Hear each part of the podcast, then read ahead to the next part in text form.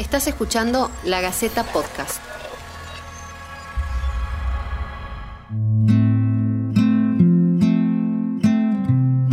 Fueron invisibilizadas en los relatos oficiales sobre el proceso de la independencia y el nacimiento del país. Estuvieron, sin embargo, en todos los frentes antes y después de la declaración de la independencia en 1816. Históricamente relegadas tras las figuras masculinas, las protagonistas de la independencia son lentamente reivindicadas campesinas, aristócratas, indígenas, amas de casa, escritoras y soldados fueron clave en el proceso independentista y en la historia argentina. En este podcast vamos a hablar de las mujeres en general y de algunas figuras en particular. Y para hablar sobre las protagonistas de la independencia, estamos con Valentina Mitrovich, quien es docente, investigadora y jefa del área de investigación del Museo de la Casa Histórica. Hola, ¿cómo estás? ¿Por qué las mujeres aparecen silenciadas en los relatos oficiales? Bueno, mira, en realidad cuando nosotros que queremos hablar de las mujeres en el proceso de la independencia, tenemos que saber que entramos en un terreno muy poco explorado, muy poco estudiado. De hecho, no nos enseñan en las escuelas, no aparecen los manuales de historia y recién se está vislumbrando ahora en los museos históricos. Y eso obedece a una razón que no es inocente, por supuesto, que se traslada también a cómo las narrativas tradicionales de allá de finales del siglo XIX, no es que han ignorado al rol de las mujeres, sino que les han dado un lugar secundario en la historia. Y cuando digo lugar secundario me refiero, han creado un estereotipo en donde las mujeres solamente se las veía desde el lugar de amas de casa, de madres, de hecho también se les atribuyó como algunas cualidades como ser sumisas, ser buenas, obedientes, ¿no?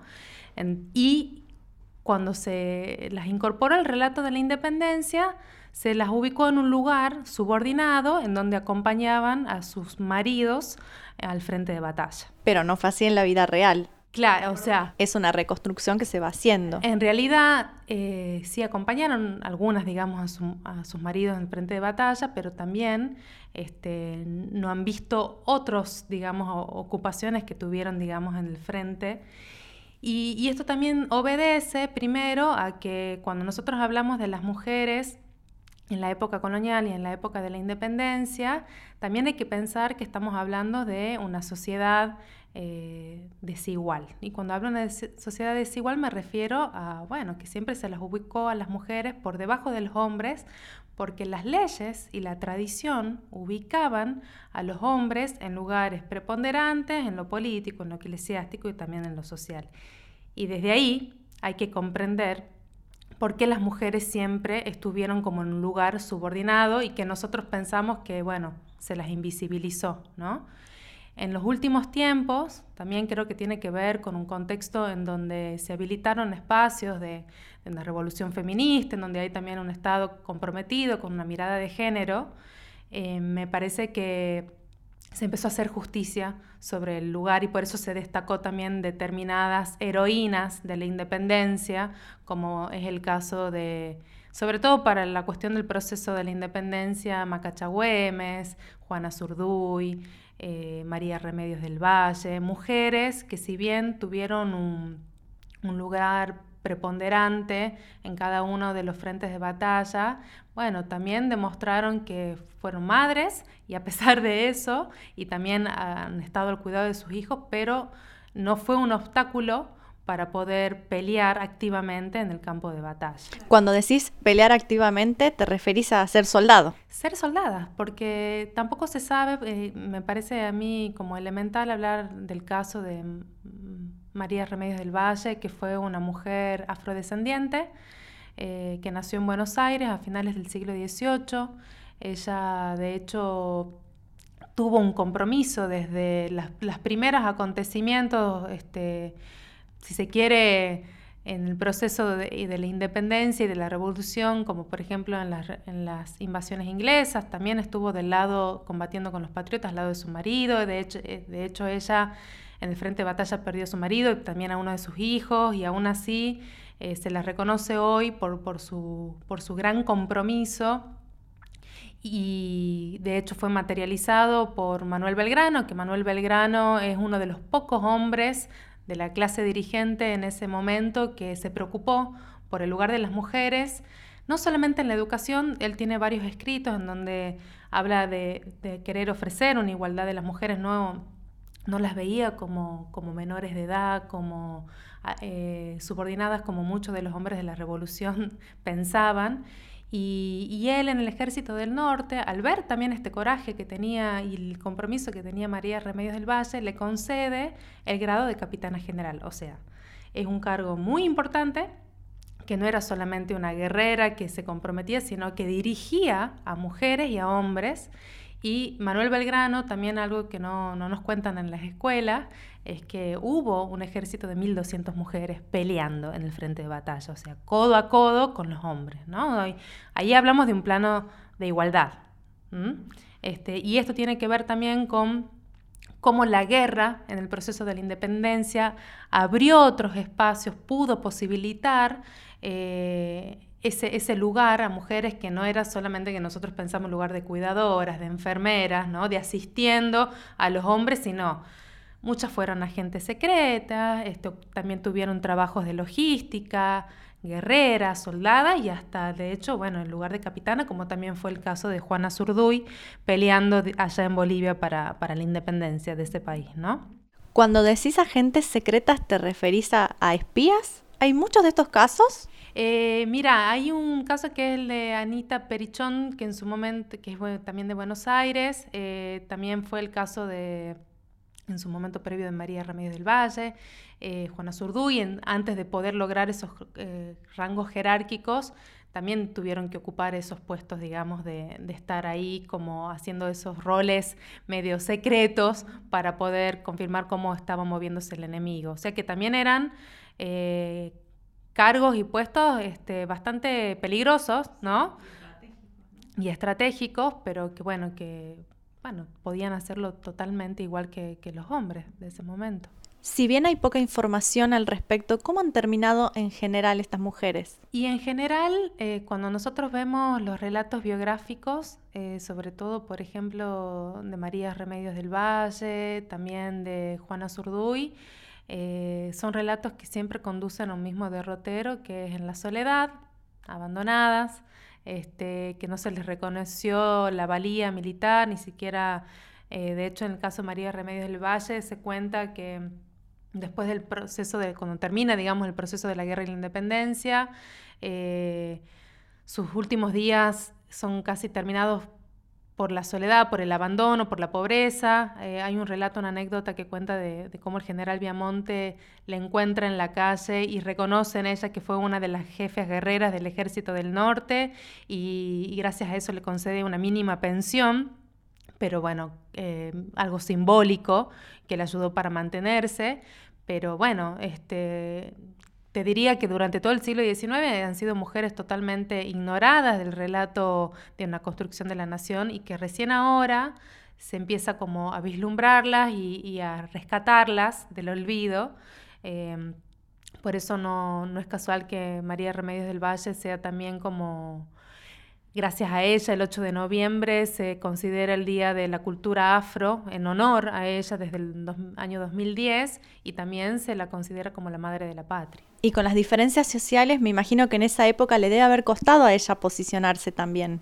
Y Primero, más que nada, a las mujeres siempre les costó posicionarse por el hecho de ser mujeres. O sea, si nosotros pensamos el lugar que ubicaban las mujeres en una sociedad de antiguo régimen, eh, primero estaba dando por la condición social y económica y en el caso de las mujeres tenía que ver por el hecho de ser mujeres. O sea, vos fíjate que por más que hablamos de mujeres que tenían un estatus económico, eran consideradas menores de edad. Ellas se tenían, es el caso por ejemplo de Francisca Bazán de Laguna, que la casa histórica eh, era una propiedad legada por su padre, sin embargo ella se tenía que casar para que pueda disponer de esa casa eh, el cual en realidad fue su marido, en su momento Francisco de Zaval, eh, perdón, Zabalía, Eduardo de Zabalía, que este, tuvo que poder administrar. O sea, las mujeres casi nunca eran consideradas mayores de edad para poder disponer de sus bienes. O tenía que casarse o tenía que, de, alguna manera, disponer gracias al, al, aval o al permiso de sus padres. De acuerdo con los estudios que están realizando en la Casa Histórica, ¿qué figuras o qué datos respecto de ellas te han llamado la atención particularmente? Mira, nosotros en el museo eh, venimos trabajando una línea también de, de, incorporar a las mujeres en el relato, en el guion, pero también no solamente destacando las clásicas figuras, las heroínas, porque también esa es una mirada como esencialistas de las mujeres, sino que queremos incorporar y abrir el relato a las mujeres. Y cuando hablo de las mujeres, no solamente hablo de la participación que tuvieron en la guerra, sino también eh, pensamos en otros casos posibles, que son las mujeres de la élite. En el caso de Tucumán tenemos las mujeres de la élite tucumana como Águeda Tejerina de Pose, que tenemos un cuadro que se exhibe en, una de las salas del museo que fue reconocida porque esta mujer lo que hizo en el contexto de las invasiones inglesas, allá en 1806-1807, lanzó una proclama, es decir, escribió de su puño y letra un manifiesto pidiéndole a las mujeres de su entorno social que apoyaran con, con dinero a la causa patriota. Bueno, ese es como uno de los primeros también... Eh, si se quiere, participación y también compromiso que tuvieron las mujeres en, la cuestión patriota, ¿no? Se estoy hablando antes de 1810 y de 1816. Era aristocrática. Sí, eh, se podría decir que era de la élite eh, tucumana, ¿no? No era común que se involucraran quizás No, exactamente, no. Eh, pero también otra, que también fue el caso de las damas patricias, ¿no? de, la, de las patricias argentinas que nosotros conocemos, que es el caso de la esposa de eh, Remedio de Escalada de San Martín. O sea, ella siendo muy joven participó en una de las asociaciones patrióticas, eh, pidiendo también que a las distintas mujeres eh, de la clase dirigente de Mendoza que donaran este, dinero también al ejército. hay una en los documentos hay una muy linda proclama que, que, dice como una manera de, de, referirse a estas mujeres, escribiendo Decían, yo armé el brazo que permitió la gloria y la revolución de ese momento. Es como que también, fíjate vos, si bien dice yo armé el brazo, porque también mostraron un compromiso en ese sentido, ¿no? Y un compromiso que no solo se, sostiene en el campo de batalla. Exactamente, eh, eh, eso me parece también lo importante, por eso es, eh, es, más compleja la mirada y no solamente pensar el, el lugar que destacado que tuvieron en la guerra, eh, también es el caso de cuando pensamos en los lugares de sociabilidad, eh, en las casas de Mariquita Sánchez de Thompson, o sea, mujeres que por supuesto tenían una educación. Eh, hablamos en ese momento de una sociedad mayormente analfabeta, que eran pocas las personas que podían tener acceso a la educación y eran, no solo, eran, digamos, en el caso de mayoritariamente hombres, porque las mujeres también les estaba legada la educación pero que estas mujeres tuvieron el privilegio y el acceso por la posición económica y social que cumplían.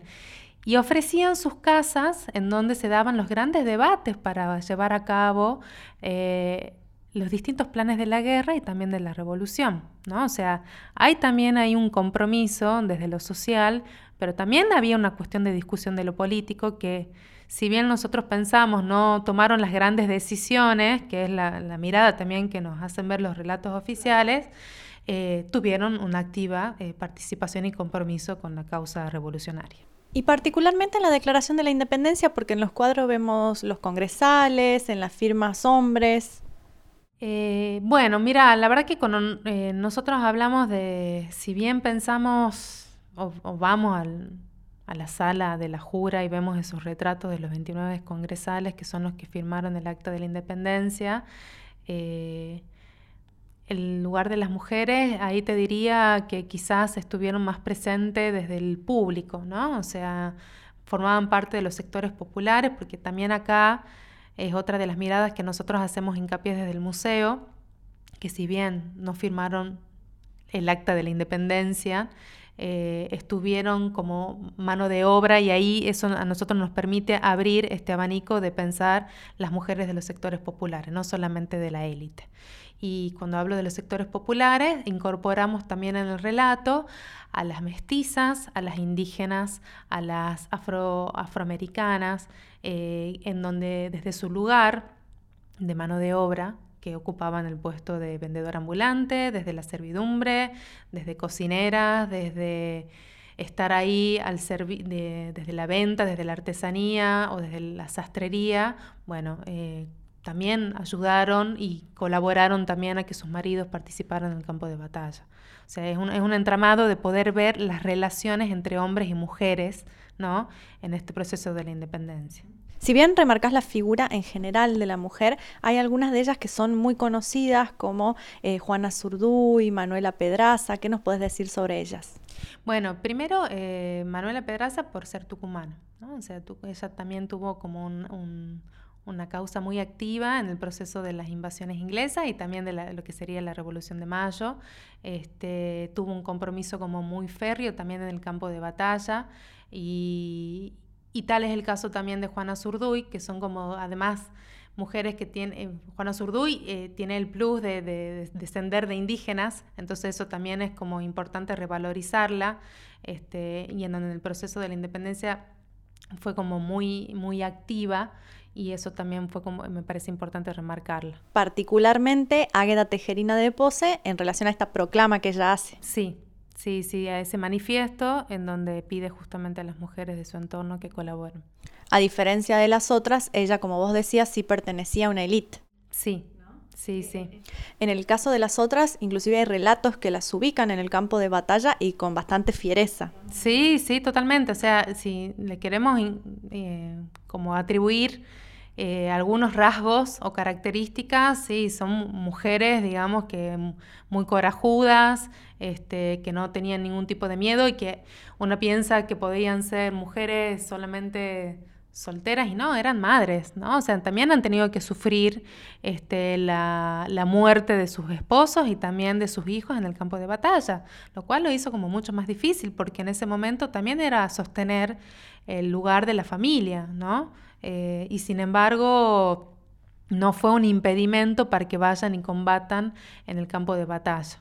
Y cuando hablamos de las niñas de Ayohuma, ¿a qué nos referimos? Y las niñas de Ayohuma en realidad se está refiriendo, eh, Ayohuma es como la batalla en la que pierde, digamos, el ejército patriota este, y donde marcharon también eh, siendo parte de lo que sería, digamos, del pueblo, ¿no? Al ejército patriota y que pudieron, digamos, también estar ahí presente en, en el campo de batalla. Esto fue La Gaceta Podcast.